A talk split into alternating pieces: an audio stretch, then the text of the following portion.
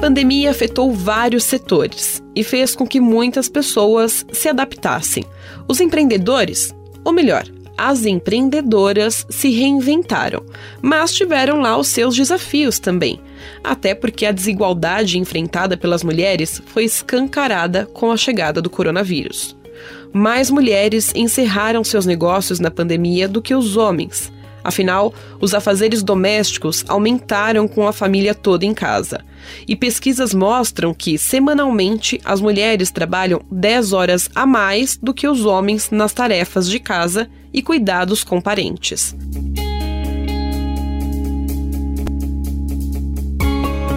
Para falar mais sobre as mulheres empreendedoras, eu vou conversar com a Renata Malheiros, coordenadora nacional dos projetos de empreendedorismo feminino do Sebrae. Tudo bem, Renata? Oi, Bárbara, tudo jóia? Muito obrigada pelo convite. A gente que agradece a sua participação. Renata, como que você avalia o papel da mulher no empreendedorismo, mesmo antes da pandemia? Olha, o papel da mulher no empreendedorismo é fundamental, porque é sempre bom lembrar que nós somos 52% da população, né? Então, é, as mulheres são uma verdadeira potência em termos de geração de renda, geração de empregos. O único problema, um dos grandes problemas, né, na verdade, são as condições que as mulheres encontram para empreender. Ainda existem preconceitos eh, relacionados às mulheres no mercado de trabalho. Como você bem falou, tem a questão da carga dos trabalhos domésticos e do cuidados com pessoas, que por motivos culturais recaem mais sobre as mulheres. Então a gente precisa superar alguns desses temas para que as mulheres realmente possam florescer e se desenvolver como empreendedoras. Mas mesmo nesse cenário, que não é um cenário fácil, é um cenário complicado, uhum. as mulheres. Eh, já vou passar alguns dados aqui para vocês. Metade das empresas abertas no ano passado no Brasil foram abertas por mulheres, a outra metade por homens. Então mostra aí um equilíbrio na força empreendedora. A gente também é, é bastante inovadora, a gente consegue ver pesquisas do Sebrae que as mulheres agora na pandemia é, têm mudado a forma de comercializar seus produtos, 70% das empresárias já se dizem familiarizadas com comércio eletrônico, é, com marketing pelas redes sociais, contra 63% dos homens. Então, existem pontos pontos positivos nas mulheres empreendedoras no sentido de inovarem, no sentido de adaptarem seus produtos, mas ainda existem desafios bem importantes a serem superados. Qual a leitura que você faz do cenário atual da mulher no empreendedorismo? Bom, como tudo na vida tem seu lado positivo e negativo. Né? Verdade. Né? É, como lado positivo, é, é, um pouco disso que eu falei antes, né? A mulher, ela consegue gerar é, bastante renda para a família e ela também acaba, quando ela ganha dinheiro, ela investe muito, é, tende a investir mais no seu bairro, compra do comércio local, investe mais em serviços. Existem pesquisas que mostram isso também. As mulheres tendem a investir mais em serviços, os homens é, muitas vezes mais em bens de consumo. É, enfim, então o papel é fundamental. O problema é que o que já era precário antes da pandemia, né, que é essa questão das tarefas domésticas, uhum. nossas pesquisas do Sebrae, nós descobrimos que as mulheres empreendedoras se dedicam, em média, 17% menos horas aos seus negócios do que os homens. Uhum. A gente uhum. costuma brincar, né? A gente sabe que a gente não está tomando uma caipirinha na rede quando a gente não tá... não mesmo. não dá tempo. Exato. Então, é, então, o que já era precário antes da pandemia agora ficou mais ainda, né? As crianças muitas vezes né, não estão nas escolas, enfim, você não tem ajuda quando se consegue ter, então esse é um ponto. Outro ponto também que eu gostaria de destacar é a questão da saúde mental. Por hum. conta dessa, dessa sobrecarga de trabalho na mulher, a gente observa bastante empreendedoras, sim, com problemas, sabe, é, emocionais, de estafa mental, né, de, de, de, depressão, de adoecimento mesmo. Então, a gente precisa aproveitar esse momento de pandemia, que foi jogado um holofote nessa questão sim. das mulheres empreendedoras, para mudar. É, essa é uma questão cultural e como toda questão cultural a gente precisa conversar, conversar, conversar com a família, é, conversar com os amigos, fazer autorreflexão, porque as coisas culturais elas vêm desde quando a gente é criancinha, né? As pessoas que a gente mais ama ensinam pra gente essas coisas, né? É, eu costumo dizer que existem muitas crenças que são colocadas na nossa cabeça, meninos e meninas, mas das meninas atrapalham bastante a vida profissional. Tipo, ah, mas isso não é coisa de mulher, isso não, não é profissão de menina, não, mas isso não é jeito de mocinha falar, isso não é coisa de moça fazer. É, os homens também têm suas crenças que são instaladas lá na infância que não fazem nada bem. Tipo, o homem não pode chorar, o homem não pode demonstrar sentimento e tal. Uhum. Mas as das mulheres especificamente atrapalham bastante na vida profissional, porque todo profissional, homem ou mulher, precisa se jogar na vida, é, correr riscos calculados, precisa fazer rede de relacionamento, falar com autoconfiança, é, né, saber falar em público. E essas, essas competências, essas características, a gente geralmente, por motivos culturais, tende a ensinar e estimular mais os meninos. Uhum. Basta ver os brinquedos que a gente costuma dar para os meninos. Exato. Né? Bola, carrinho e tal, a gente estimula é, o que? Raciocínio lógico, é, né, raciocínio abstrato, velocidade. Meninas, a gente geralmente oferece brinquedos que tem a ver com a economia do cuidado, né? Panelinha, é, boneca. boneca, trocar fraldinha. Excelente, é super importante você ter um adulto que que saiba cozinhar, que saiba trocar um bebê. Sim. O problema é ensinar isso só para menina, e uhum. o problema é ensinar as outras competências só para menina. Então, é um pouco desse resgate cultural e desde lá da nossa infância que a gente precisa fazer. E podcasts como esse são fundamentais para a gente colocar esse assunto na mesa, tomar consciência, todos nós, sem, sem exceção, temos essas questões, porque são culturais, mas a gente pode mudar. Com certeza. E falando um pouquinho mais de desafio, voltando nesse assunto, a gente sabe que os desafios aumentaram é, para a mulher que quer empreender hoje, né? E por tudo isso que você comentou agora, você consegue citar alguns desses desafios, os maiores, talvez, os mais complicados, os que você acha que necessitam mais luta da mulher hoje, como encarar o mundo aí fora é, de frente com homens, então, é, em profissões parecidas, como questão salarial, enfim, qual, quais desafios você acha que precisam ser superados mais rápido, talvez? Bacana, Bárbara. Essa é uma reflexão que eu tenho feito bastante, assim, quando eu falo, é, ah, as mulheres, muitas vezes, nós mulheres temos crenças que colocam na nossa cabeça quando a gente é criança, né, que acabam influenciando a nossa, o nosso comportamento, né, como eu falei, ah, isso não é coisa de menina, eu não vou dar conta, isso não é para mim. É verdade. Só que é injusto colocar essa, esse peso só na conta da pessoa, né, da uhum. mulher. Os, os problemas que a gente está discutindo aqui, eles são todos de uma única origem, que é a origem cultural, concorda? Uhum. E aí, é, é muito comum a gente escutar assim, Renata, mas isso que você está falando, o jeito que as mulheres se comportam, é biológico, é, é, natural. As meninas já nascem assim. Ah, os homens, os homens são mais corajosos, ou se jogam mais na vida, correm mais riscos. Isso é, é natural, eles já nascem assim, vem no DNA. Olha, eu nunca vi nenhuma pesquisa que realmente comprovasse esse tipo de coisa. Então, eu acho que é importante a gente fazer a reflexão de o que, que é biológico, natural, nasce com a gente no DNA, e o que, que é cultural, foi ensinado pra gente. A maioria é, das coisas que a gente faz é cultural, foi ensinada. Então, um, um exemplo. Sentir fome, comer, isso é natural. Todas as pessoas de todas as épocas, de todas as idades sentem fome. O jeito que a gente come é cultural. Eu como com garfo e faca, tem gente que come com hashi. Dormir, sentir sono é natural. Todo mundo faz isso, não tem como mudar. O jeito que a gente dorme é cultural. Eu durmo numa cama, tem gente que dorme em rede, tem gente que dorme em tatame. Então, quando a gente realmente para para fazer essa reflexão do que, que é natural, nasceu com a gente, e o que, que é cultural foi ensinado, a gente quebra algumas barreiras de falar: opa, peraí, então talvez esse meu comportamento eu faça isso porque eu fui ensinada. E se eu fui ensinada, eu posso desaprender e aprender um comportamento melhor para minha vida, para minha empresa.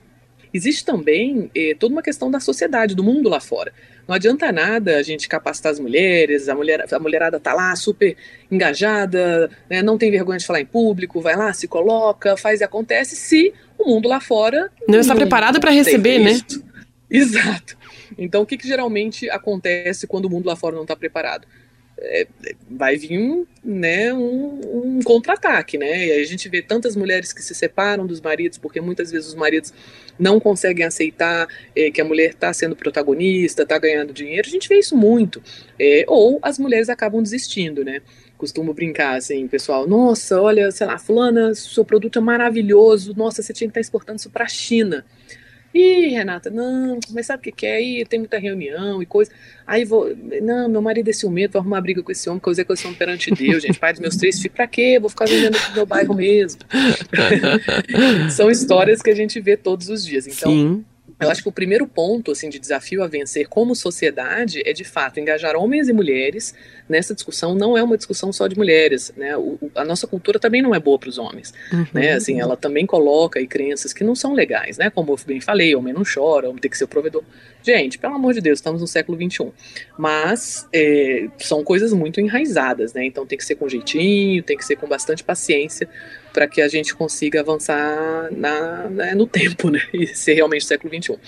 Uma outra questão é, que, eu, que eu coloco como desafio, que eu acho que tem aumentado para todo mundo, mas para as mulheres ainda mais, é a questão, sim, é, da, da saúde mental né, ansiedade, né, o excesso de informação, é, isso tudo tende a minar a saúde mental da pessoa. E se você não tem uma saúde mental, você não consegue desenvolver nenhum tipo de trabalho. Então, a sobrecarga, né, é, tudo isso vai atrapalhando muito as mulheres. A gente recebe muitas empreendedoras que é, relatam esse tipo de, de questão.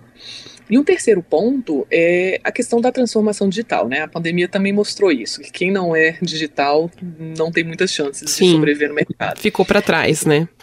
Exatamente. Embora nós mulheres, né, as pesquisas mostrem que a gente tem aí muita familiaridade com comércio eletrônico, com é, marketing pela internet, a gente ainda precisa avançar na, no uso de plataformas e de, de, ferramentas de automação. Isso também é cultural, né? Muitas vezes as meninas não se sentem tão familiarizadas com tecnologia, desde lá da infância, né? Que fala, ah, meninos são melhores em números, meninas são melhores em humanas, e a gente acaba se auto-selecionando para outras carreiras. Basta uhum. ver o número de meninas engenheiras e meninos engenheiros ainda hoje né, no século XXI, a gente forma muito mais homens nas carreiras de exatas. Sim. E isso acaba influenciando também é, nas empresas. Hoje em dia, todo mundo precisa ser digital, todo mundo precisa fazer, é, ter um mínimo de analytics, de inteligência artificial para entender seu cliente, é, de estar nas redes, é, de ter um mínimo de automação no seu produto ou processo, enfim. Então, isso também é uma barreira que muitas vezes é o tal chamado letramento digital, né? As mulheres não podem ficar para trás no letramento digital a gente também não pode ser injusto, vai. Tem família que apoia, tem marido que apoia. Quão importante é o apoio da família quando a mulher resolve tomar uma decisão de empreender, que é uma decisão tão importante? Fundamental, Bárbara. É realmente, às vezes, assim, é, é, talvez a decisão de empreender ou não. Né? Como nós mulheres, né, culturalmente, a gente sempre foi muito estimulada a realmente se voltar para a família, né, a fazer o papel né, da, da, da pessoa que acolhe. É muito comum as empreendedoras falarem: Ah, Renata, eu sinto muita culpa materna. É, ah, eu estou empreendendo, mas eu morro de culpa porque eu acho que eu não dou tanta atenção para o meu filho. É, então, são questões que, de novo, culturalmente recaem muito sobre nós. Então, quando você tem um companheiro ou uma companheira é, né, compreensivo, que está lá, que está do seu lado, quando você tem um filho também que consegue compreender, e a gente vê isso também nos cursos do Sebrae, né, assim, quando às vezes na época que tinha eventos presenciais, né? Você levava as crianças, às vezes colocava pula-pula, uma coisa assim. Ah, aí as crianças falavam, então é isso que a mamãe tá fazendo durante a semana. Quando eu crescer, eu quero ser empresário. então, você acaba gerando esse exemplo e, e, e, fomentando, né? Então, no fundo, as empresas, e as 99% das empresas do Brasil são pequenas, são empresas familiares, né? Então, você não tem como é, mudar só um, um, um membro da família. Todo mundo acaba fazendo parte daquela empresa. Então, é, essa, essa compreensão, essa força é fundamental, como eu disse antes. Alguns companheiros, quando realmente não se sentem confortáveis com, com a mulher empreendendo, muitas vezes acabam terminando casamentos, né? Isso não é legal. A gente, a gente pode superar isso é, no diálogo, né? E caminhando para frente. Como que o Sebrae, Renata, é, ajuda essas mulheres que querem entrar no mercado de empreendedorismo? Hoje nós temos dois grandes projetos voltados para as mulheres empreendedoras. O primeiro é o Sebrae Delas. Aí eu convido todas a acessar a nossa página empreendedorassebrae.com.br. O projeto Sebrae Delas ele nasceu justamente para apoiar as mulheres que já têm uma empresa ou que querem abrir uma. É, ele tem um conjunto de soluções, tanto de competências técnicas quanto de socioemocionais, voltadas para as mulheres. A gente está numa fase piloto, finalizando agora em 2020, mas o projeto continua nos próximos anos. Então, basta acessar o site e já ter acesso a bastante conteúdo. Um outro projeto que nós temos é o projeto WE, que é voltado especificamente para mulheres líderes em startups, ou seja, empresas de base tecnológica. Nós temos uma parceria com a Microsoft do Brasil e nós estamos acelerando 18 empresas de base tecnológica no Brasil no primeiro ciclo. Em breve a gente deve abrir uma segunda chamada. Então, o Sebrae entra com a parte de gestão, a Microsoft entra com a parte de tecnologia, e nós temos também um fundo de investimentos voltados para empresas lideradas por, por mulheres, que é o Fundo I. Então, eu, eu, destaco aqui algumas das instituições que fizeram aportes, que é a Berta Capital e a Belvedere Investimentos. Então, a gente busca também esse tripé, né? Uhum. Gestão, tecnologia e fundos. Eu conversei com a Renata Malheiros, coordenadora nacional dos projetos de empreendedorismo feminino do Sebrae. Renata, muito obrigada pela sua participação. Muito obrigada. Nós já falamos aqui sobre o apoio da família. A gente sabe quão importante é o apoio das pessoas que querem nos ver bem quando decidimos tomar um passo tão importante. Por isso, nosso papo agora é com a Daniela Graicar, criadora do movimento Aladas, que apoia o empreendedorismo feminino. Tudo bem, Daniela? Tudo ótimo, Bárbara, tudo ótimo. Daniela, me conta como que o Aladas e outras ações ajudam as mulheres que querem empreender. É, o meu entendimento, pesquisando bastante sobre por que as mulheres não empreendiam, né, que foi a minha, a minha grande busca, porque não estávamos na mesma representatividade nos ambientes, é, me fez chegar à conclusão de que é um ecossistema de fatores, não é um fato isolado. Então, por exemplo, conhecimento técnico e, e socioemocional o Alada está trazendo nessa combinação, porque o meu entendimento, até pelo nome, né, quando a gente foi criar o um movimento, é de que você não consegue voar reto e alto se você não tiver as duas asas estendidas. Então, conhecimento técnico, conhecimento socioemocional, os famosos soft e hard skills, né? Uh, e também ampliando o leque de exemplos de mulheres, porque eu acho que tudo que a gente não vê, tudo que a gente não conhece, a gente não sonha.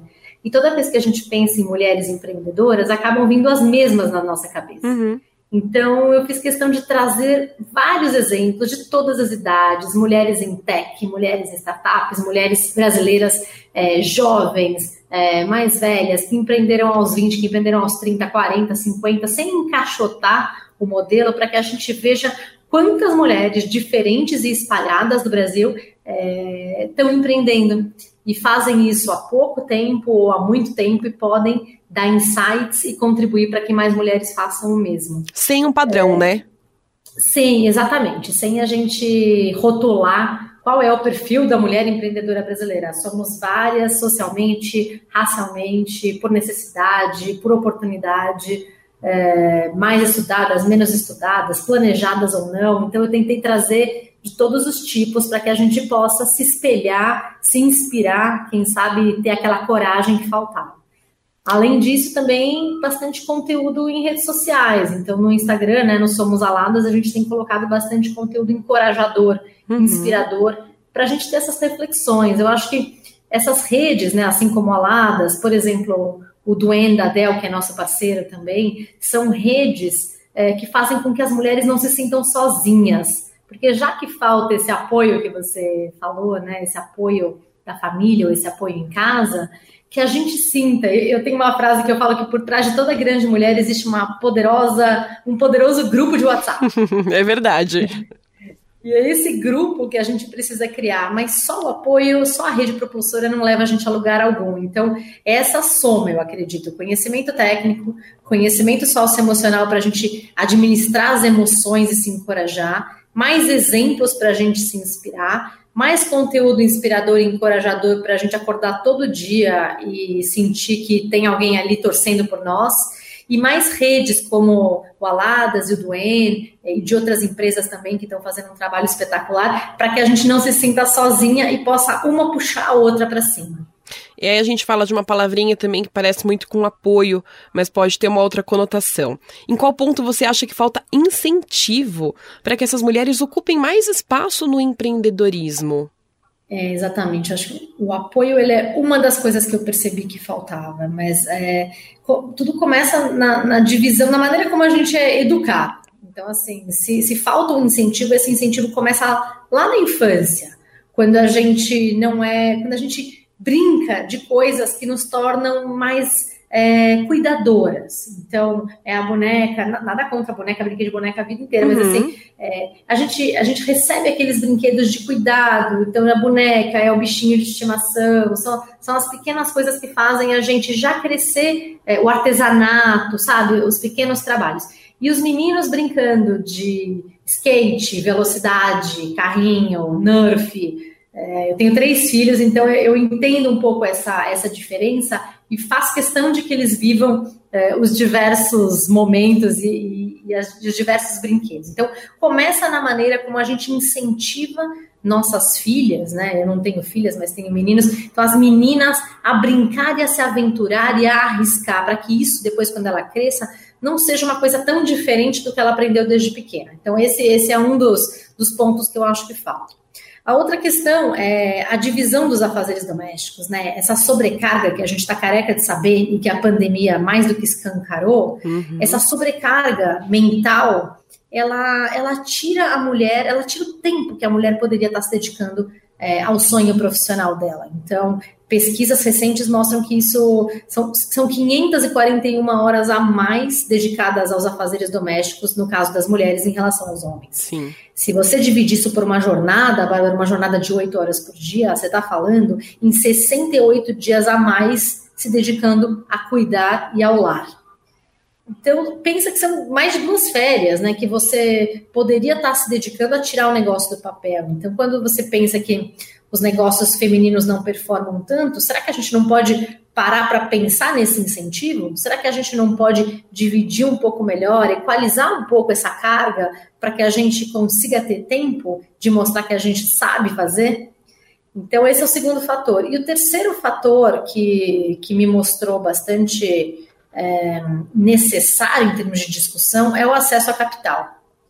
Então, a mulher, ela, ela é uma melhor pagadora das suas dívidas, né, mais adimplente, mas ainda assim é, recebe menos funding. Então, somente 10% dos negócios femininos recebem o capital.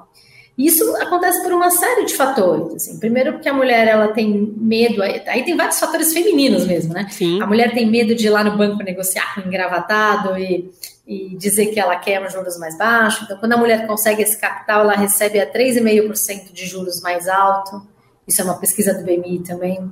E, e, também os venture capitals, né? As empresas, os fundos que colocam o dinheiro na, nas startups ou nas empresas, eles são muito pilotados por homens, é super rara a, a, participação feminina. Então você também vive essa falta de empatia do lado de lá e o medo. Será que essa mulher vai mesmo performar? Então existe até um estudo do, de um, tem um TED que eu, que eu vi, que eu fiquei assim super super escandalizada. É uma mulher, se chama Dana. Ela foi pesquisar quais eram as perguntas feitas pelos investidores, tanto para os homens quanto as mulheres que levavam seus projetos. E a conclusão que ela chegou é que, em 67% dos casos, os investidores perguntavam para os homens como é que eles iam ganhar mercado, como é que eles iam combater a concorrência, enfim, perguntas que levavam a respostas de ataque, né? Respostas Sim. mais agressivas, respostas que te dão confiança para pôr o dinheiro. Sim. E no caso das mulheres, em 66% dos casos, ou seja, quase a mesma coisa, as perguntas eram: como é que você vai se proteger da concorrência? Como é que você vai equilibrar seus papéis? Como é que você vai cuidar das suas responsabilidades? Então, é, é, muito interessante o estudo dela, porque ela mostra o que a gente acha, né? Mas ela comprova aquilo que a gente pensava, que é quando você faz um pitch feminino e você recebe esse tipo de pergunta, a sua resposta é uma defesa. E e se você fosse um investidor também, talvez você ficasse tentada por mais o dinheiro em quem está agressivamente querendo dominar o mercado do que quem está se defendendo ali para guardar o seu espaço. Sim. Então, ela é até uma coisa que eu tenho feito com as mulheres que me procuram para fazer o pitch, que eu falo, olha, toda vez que vier uma pergunta de defesa, não fique acanhada. Vamos transformá-la num gancho para uma resposta agressiva. Não, agressiva no sentido de business, né? Não Sim. falando em é, eu estou falando no sentido de você se portar e falar, sim, mas isso, isso não me aflige, ou isso não é um problema para mim. Do ataque, não da defesa. Exato, exato, porque eu estou determinada a X.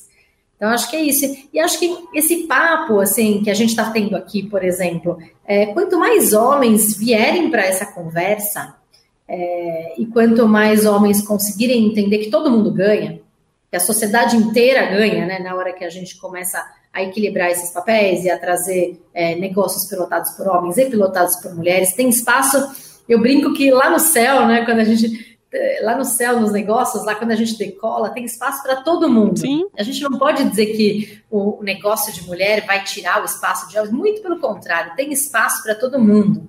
Acho que é isso. E Dani, durante a pandemia, muita gente teve que se reinventar, é, para manter a renda, ou o mínimo de renda que fosse, né? Tanto o homem quanto a mulher aí tiveram que se equilibrar. Mas nosso papo são as mulheres. Com isso, nós vimos que muitas deixaram né, seu trabalho, é, seu trabalho próprio ou não, mas por outro lado, vimos muitas também abrindo aí novos negócios. Qual você acha que vai ser o reflexo da pandemia para o empreendedorismo feminino? Qual o rastro que você acha que a pandemia deixou aí para esse mercado?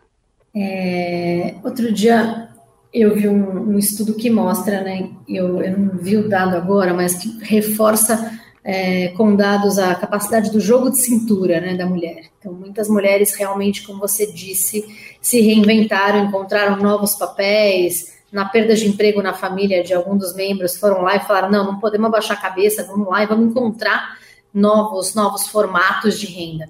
E 700 mil negócios fecharam né, na pandemia.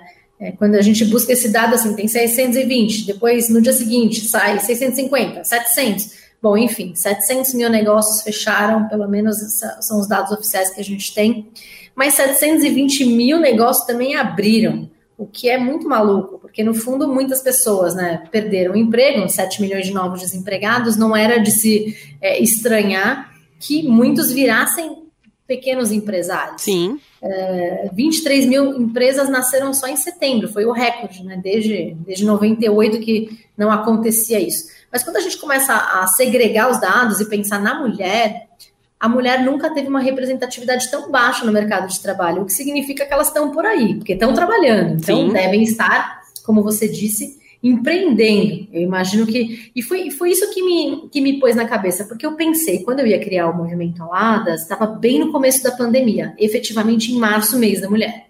Eu pensei, nossa, o momento não está propício, vou esperar abril. Bom, o momento também não estava propício em abril. Vou esperar maio. Chegou uma hora, eu falei, gente, maio vai ser o mês e ponto. Primeiro porque, Bárbara, para empreender, você nunca vai achar o mundo ideal, né? Condição Sim. perfeita de temperatura, pressão, isso, isso não vai acontecer. Então, é, eu, eu, resolvi pôr no ar, principalmente para até para responder um pouco do que você estava me perguntando, que é assim: é, muitas empresas nasceram muitas por necessidade, porque eu imagino que quem estava pensando em abrir um negócio não não achou o momento, ai, tá ótimo, tô há 10 anos aqui planejando esse negócio, eu é hoje. no meio da pandemia. É hoje, acordei inspirado. A não ser que fosse um exame de, de Covid, né? Sim, então, é. Pronto, coisa, já preparado para isso. de ar-condicionado. então, tirando isso, marmitas, né? Tudo bem, as pessoas no delivery realmente cresceram.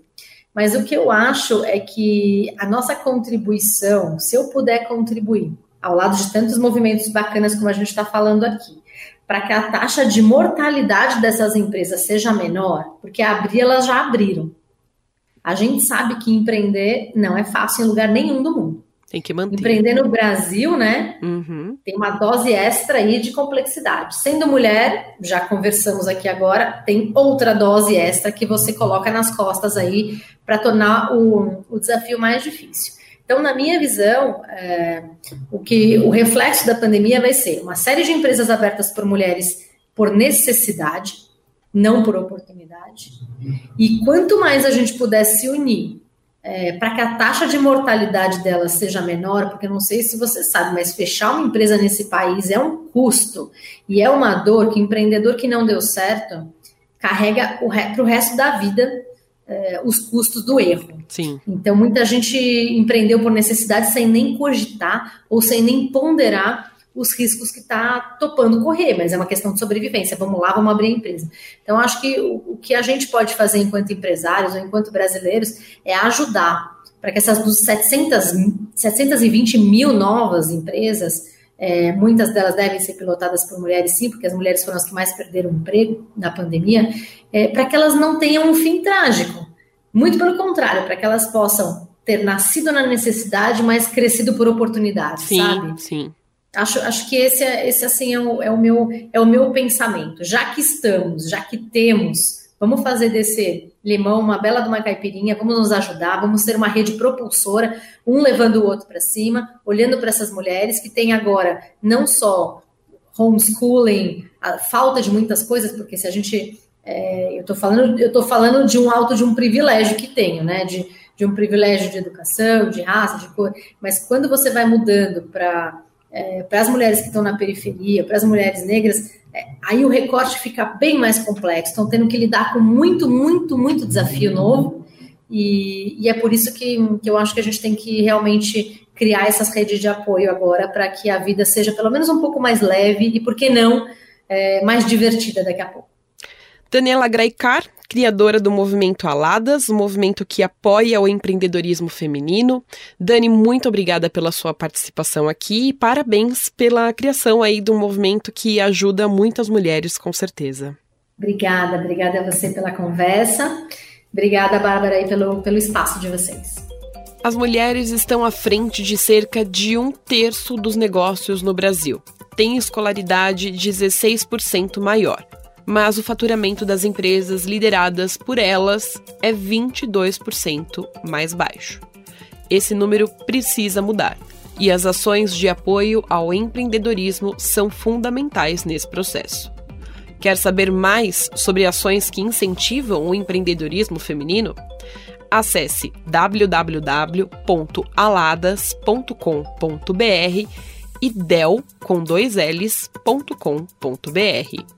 Esse podcast teve apresentação de Bárbara Guerra e montagem de Carlos Amaral.